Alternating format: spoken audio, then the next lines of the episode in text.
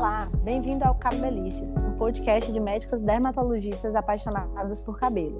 Eu sou Isabela Parente, sou médica dermatologista e hoje, juntamente com as minhas amigas, também dermatologistas, Caroline Dalto, dá um oi, Carol. Oi, Isa. Oi, Má, tudo bom? E Marina Estevô, dá um oi, Marina. Oi, meninas, tudo bem? Nós vamos falar sobre um tema relativamente comum e que angustia muitos pais: a alopecia nas crianças. Alopecia é um termo médico usado para se referir à perda de cabelo ou de pelos. E ela pode ocorrer por várias entidades clínicas, a gente sempre está falando aqui de doenças que causam perda de cabelo, mas hoje a gente vai falar sobre os principais diagnósticos que acometem os pequenos. Carol, praticamente toda semana eu tenho recebido no meu consultório algum pai ou alguma mãe, ou os dois, né, angustiados aí com o surgimento de uma placa, geralmente circular, e, e totalmente sem cabelo, que surge no seu filho ou na sua filha. E após uma análise cuidadosa, exame físico, tricoscópico, muitas vezes eu chego ao diagnóstico de uma alopecia areata. Explica um pouco para a gente sobre essa doença, Carol. Então vamos lá. A alopecia areata, né, a gente acho que já tem episódio sobre isso, se eu não estou enganada. Vou explicar de uma forma bem rápida. Então, ela é uma doença autoimune, cuja causa ela ainda não está 100% definida. Mas, de uma forma simples, como eu já disse, é como se houvesse uma produção de anticorpos contra o folículo piloso, né, contra o pelo, e isso leva à queda do fio de cabelo. Cerca de 20% das pessoas que têm alopecia areata são crianças e desses 20%, né, de que são crianças, 60% deles, a primeira área de alopecia, né, o primeiro buraquinho, ela vai ocorrer antes dos 20 anos de idade. A alopecia areata, ela geralmente se apresenta, né, como a gente já sabe, é uma área circular ou oval que fica totalmente sem cabelo. É, muitas vezes as pessoas descobrem essa área por acaso, tanto ou pela criança ou algum familiar que vai pentear e acaba vendo que a criança tá com essa falha no couro cabeludo, porque normalmente ela não tem nenhum sintoma. Alguns casos mais raros, a gente pode ter envolvimento de todo o couro cabeludo, né, que a gente chama de é, alopecia areata total, e ela pode envolver tanto os pelos do couro cabeludo quanto o restante dos pelos do corpo. Então, braço, sobrancelhas, cílios que aí a gente chama de alopecia areata universal. A gente sabe que a alopecia areata é um pouco imprevisível na evolução dela, ou seja, a gente nunca sabe direito como ela vai se comportar. Mas em torno de metade dos pacientes, eles vão recuperar esses fios de cabelo no prazo de mais ou menos um ano. Mas quando a gente está diante, né, por exemplo, já de uma alopecia total ou universal, a chance de recuperação total dos fios ela acaba sendo um pouco menor do que, por exemplo, quando é só a plaquinha pequena lá que aparece no couro cabeludo. Felizmente, né, é, a alopecia areata tem tratamento. A gente pode utilizar desde corticoides tópicos, ou seja, de passar, a gente pode fazer corticoide injetável, pode ser feito oral. Existem alguns tratamentos com agentes irritantes, como antralina ou divenciprona também, que são muito usados em crianças, e alguns outros tratamentos sistêmicos, né? Ou seja, de tomar a depender de cada caso, sempre com acompanhamento dermatológico nesses casos, que é fundamental. É isso aí, Carol. Nossa missão hoje é árdua, porque a gente vai falar de algumas doenças aqui e você resumiu super bem. A alopecia areata ela causa muita angústia e o que, que eu percebo? Principalmente nos pais. Muitas vezes os pais eles se incomodam até do que a, mais do que a própria criança, mas quando a criança ela já é maiorzinha, ela também entende um pouco mais e, e acaba também ficando bastante chateada com aquela situação, né? Então, o que, que eu percebo? Que é muito importante que os pais eles se sintam seguros do diagnóstico da criança, se sintam acolhidos pelo dermatologista, que tenham aquela sensação que a criança está em tratamento, que está sendo feito tudo o que, que pode ser feito de acordo com cada caso, né? Que ela, enfim, está na mão do, do profissional certo. Além disso, o acompanhamento psicológico para as crianças ele é fundamental nesse, nesse, nesse diagnóstico, né? Marina, uma outra causa de alopecia que frequentemente acomete as crianças são as famosas e populares micoses. Então, não é incomum quando a criança tem qualquer quadro de alopecia, né, os pais eles já pensam que é uma micose. E, na verdade, micose é o termo que a gente utiliza para se referir a uma infecção por fungos, que também chamamos de tíneas ou tinhas. Marina, fala um pouquinho para a gente sobre isso. É, a micose do couro cabeludo, né, ou a tinha, ela vai afetar principalmente as crianças. Ela pode estar associada a hábitos de vida, né, a, desculpa, hábitos de higiene precário, contato com objetos como escovas, travesseiros ou animais contaminados. É uma causa, né, como eu já falei, que vai pegar principalmente o grupo de crianças menores, né? Ela vem de fungos que vivem no solo, nos animais ou que estavam parasitando algum outro ser humano. E diferente da alopecia areata, que a plaquinha ali vai ficar praticamente sem sintoma, essa plaquinha que ela pode ser única ou pode ser múltipla, podem ter várias plaquinhas no couro cabeludo, geralmente tem fiozinhos com aspectos meio quebradiços, descamação, o paciente pode queixar de dor, ardor e coceira, mas ela tem um tratamento efetivo a grande questão é que esse tratamento ele precisa ser feito com o médico dermatologista, porque muitas vezes, né, na grande maioria dos casos, só o tratamento de tópico, que às vezes é o que a pessoa acaba fazendo, usando um shampoo, uma loção, não são suficientes. E quanto tempo a gente, quanto mais tempo a gente deixa aquele fungo agindo ali no couro cabeludo, a muito longo prazo, ou dependendo do tipo de fungo, a gente pode levar uma alopecia cicatricial, ali matar mesmo o folículo. Então, por isso que procurar o dermatologista quando a criança tem uma falha no couro cabeludo é muito importante. Mas as micoses, de maneira geral, são super comuns em crianças e tem tratamento efetivo, fazendo com que o cabelo repile e a plaquinha se feche completamente ali com fiozinhos novos. É isso aí, Marina. E você já falou um ponto bem importante da gente ressaltar, né? Tem alguns casos de, de tinea, né, de micose, que o processo inflamatório ele é tão grande que isso pode gerar uma cicatriz definitiva, ou seja, uma área definitiva sem cabelo. Então, quanto mais cedo for feito o diagnóstico e mais efetivo for o tratamento, melhor. Então, nada de ficar perdendo tempo com, com shampoo e etc., que foi visto na internet ou que alguém indicou, né? Tem que procurar realmente o tratamento médico especializado.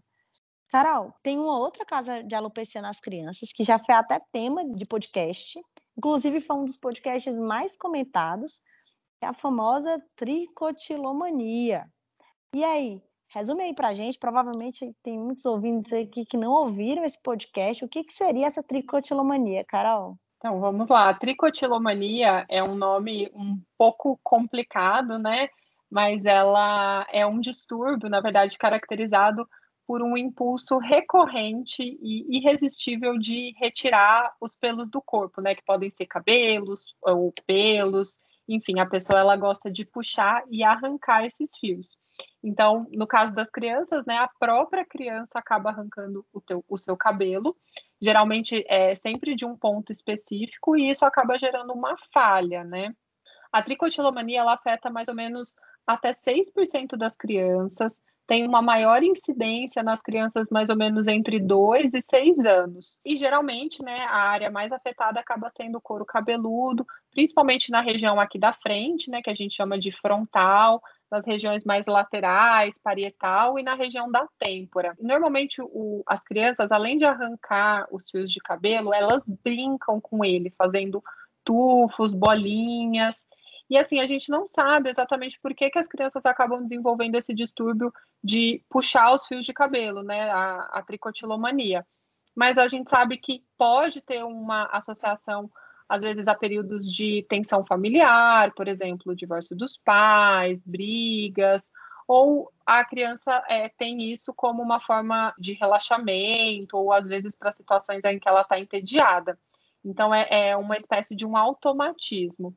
No consultório é relativamente comum a gente se deparar com casos de tricotilomania, tanto entre crianças e em adultos também. E eu quero aqui fazer uma denúncia que o meu irmão ele tinha o, o hábito de puxar os cabelos quando, quando criança e ele puxava o dele e o de outras pessoas. Então era ele dormia com a minha mãe. É, ainda bem, não sei se ele ouve esse podcast, mas se ouvir, sim, meu irmão puxava o cabelo dele e ele puxava bem aqui da região do vértice, sabe? Do, do couro é. cabeludo. E ele ficava enrolando, enrolando, enrolando o, o tufinho de cabelo e depois puxava. E assim, meus a pais família... tentaram várias, várias coisas. Você vê que a minha família tem questões capilares. Família... Exatamente, é. a família da Carol é cheia de questões capilares. Cheia de questões capilares. E aí, meus pais tentaram várias coisas, tipo colocar touca de meia, até que nada resolvia, né? Porque ele tirava, até que quando ele foi ficando mais velho, ele, ele parou. Mas você sabe que, ainda denunciando, a namorada dele fala que até hoje ele gosta de dar umas puxadinhas no cabelo dela. Então... É, acho bom ele passar no seu consultório, viu? Vai Não que... é? Mas é vamos aí, voltar a falar do assunto sério. É, mas é isso aí, Carol. E, e, e, sabe o que é grave também? Em alguns casos, as crianças, além de arrancarem o cabelo, elas comem esse cabelo, que é o que a gente chama de tricofagia. E quando isso acontece, o quadro ele é ainda mais grave, porque aí, além da questão da perda capilar, a criança ela pode desenvolver complicações mais sérias, como náuseas, vômitos e até obstrução intestinal. Então, tem que ficar atento nessas crianças se elas não estão tendo também o, o hábito de comer esses fios. Agora a gente vai mudar um pouquinho de assunto de novo, e agora eu vou pedir para a Marina falar de uma outra causa de alopecia nas crianças, que muitas vezes é subestimada, que é a chamada alopecia de tração. Marina, fala um pouquinho para a gente sobre isso. A alopecia de tração, a gente também tem um episódio incrível sobre ela. E ela é um tipo de queda de cabelo que é mais comum em mulheres e crianças, principalmente que têm o cabelo afro. Isso porque eles se associam a penteados que geralmente puxam ou fazem mais tração no couro cabeludo, como dreads, tranças, né? E até outros tipos de cabelo que têm o hábito de fazer aquele penteadinho em que o fio fica extremamente esticado, extremamente tracionado, né? Quando isso vai ocorrendo de maneira repetitiva, né? O cabelo está sempre puxado, muito esticado, ele começa a se soltar do couro cabeludo, né? Pode levar ali uma inflamação no local e a longo prazo vai deixando a aquele cabelinho vai se soltando, levando uma falha, que quando vai se repetindo por muito tempo, pode até se tornar uma falha definitiva, né? Então, uma área onde o cabelinho não vai crescer de novo. É muito comum que os pais façam penteados em criança com fivela, trança, rabo de cavalo, né? As crianças gostam muito, os pais gostam, porque é, é além da questão cultural, principalmente no cabelo afro, é um penteado que facilita muito para a criança ir para a escola e tal. Mas quando a gente faz esse penteado apertadinho e isso vai se mantendo por muito tempo, a gente pode ter um risco de fazer essa alopecia de tração, né? O local geralmente que a gente às vezes acaba mais vendo é na implantação do cabelo, então aqui pertinho desses cabelos na região da testa. A criança pode refletir que esse penteado está prejudicando ela porque ela fala que quando falta o cabelo está doendo, ou ela tem dor, ela começa a coçar esse couro cabeludo e isso se alivia quando solta o cabelo. Então a gente tem que ficar de olho. Se a gente começa a ver que tem área onde o fiozinho começa a ficar mais curto, mais fininho e depois mais falho, e se está correlacionado a algum tipo de penteado que os pais costumam fazer nas crianças. É isso aí, Marina. Então fica de alerta aí aos pais para eles terem cuidado com os penteados das crianças, né? Eles podem não ser tão inocentes, então sempre tomar cuidado de não, não fazer penteado muito apertado. Para finalizar, também é importante a gente comentar que existem algumas doenças genéticas que podem levar a áreas de alopecias localizadas, totais, ou a um cabelo tão frágil que ele quebra com tanta facilidade que a criança fica cheia de falhas, né? São doenças que, infelizmente, são mais raras, são mais específicas, mas que requerem um diagnóstico correto, investigação, acompanhamento e um aconselhamento. E, assim, tema vasto e provavelmente a gente vai fazer um podcast aí no futuro sobre ele.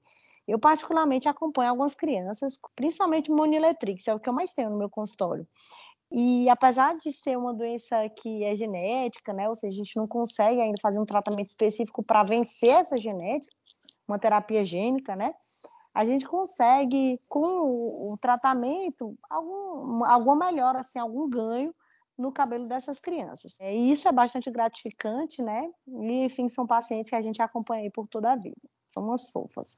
E vocês, vocês têm alguma experiência, meninas, com alguma doença dessa genética, acompanhando aí no consultório de vocês? Eu tinha um caso de Moniletrix, mas até faz tempo que ele não vai no consultório. Era uma menina também, ela, na verdade. E que eu me lembrei foi mais esses de Moniletrix. E eu tive uma paciente é, bem criancinha, assim, eu lembrei disso agora até que ela tinha não é uma doença genética, né, mas é uma alteração que a criança nasce, que era aquela alopecia triangular. Tem algum outro nome que agora eu esqueci, mas é como se fosse uma a criança nasce sem folículo. Uma área alopecia, né, é. é uma, uma área é, sem folículo. E até ela tinha sido tratada como alopecia areata, enfim, nunca melhorava, mas na verdade era uma triangular. É, a gente chama de alopecia triangular congênita, porque ela nasce, ou alopecia triangular adquirida é, ou temporal, porque geralmente ela acontece aqui nessa regiãozinha Na lateral do cabelo, né? É. E aí algumas pessoas podem realmente confundir com alopecia areata, mas é algo benigno. Simplesmente ali o pelinho não cresceu, né? Não tivemos. Eu não tenho muitos pacientes com alopécias genéticas, né, com alterações do fio congênitas, mas eu vi recentemente um Instagram que depois vocês podem procurar de um paciente que tem a síndrome dos cabelos impenteáveis, e eu achei muito bonito a forma como a mãe tem colocado ele assim na rede, porque ela vai mostrando que, apesar do cabelo ter uma estrutura super diferente do habitual, ser um cabelo muito mais difícil de cuidar, né? Como já diz o próprio nome da síndrome, a gente olha para o menino e não tem como você não ver como ele é beleza, né? Como ele é bonitinho ali com aquele cabelinho dele, mesmo uhum. numa estrutura diferente. Então é muito bacana ver que, que a gente consegue, através aí da rede social, mostrar e incluir algumas pessoas que talvez se sintam é, diferentes ou com uma autoestima afetada por conta dessas alterações congênitas do cabelo, que infelizmente até o momento a gente tem melhoras estéticas, mas nenhum tratamento super efetivo, né? Bom, meninas, bem legal esse tema alopecia nas crianças, ele na verdade é extenso, né? A gente poderia falar de vários, vários outros diagnósticos, a gente sintetizou os principais. Com certeza vai ser tema para mais podcasts aqui daqui em diante, né? Adorei conversar com vocês sobre esse tema. Espero que os nossos ouvintes eles tenham aproveitado também o nosso bate-papo. E eu vou me despedir aqui. Eu sou Isabela Parente, meu Instagram é @isabela_parente_dermato. Meu CRM é o 159056 e meu RQ é o 69090. Tchau, tchau.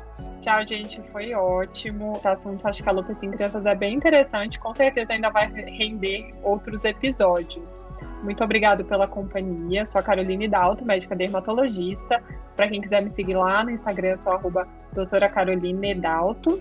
E meu CRM São Paulo é 161568. Obrigada, meninas. É muito interessante a gente falar sobre esse tipo de alopecia, né? E instruir os pais a procurarem o auxílio dermatológico, porque pode ser desde uma coisa simples, algo congênito, até algo que precisa de um tratamento mais especializado com uma certa urgência. O meu CRM de São Paulo é 162107, com registro de especialista 67744. Quem quiser me seguir nas redes sociais, meu perfil profissional é Dermato Marina Estevô. Até a próxima, pessoal. Tchau, tchau. Tchau, tchau. Até a próxima.